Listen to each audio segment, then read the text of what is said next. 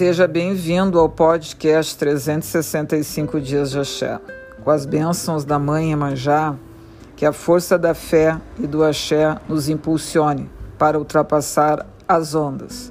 E cada vez que mergulharmos, possamos nos abastecer da essência e do domínio dos mares, da Grande Mãe, nos fortalecendo, potencializando, iluminando, protegendo, dando equilíbrio mental, físico e espiritual tão necessário no nosso Ori.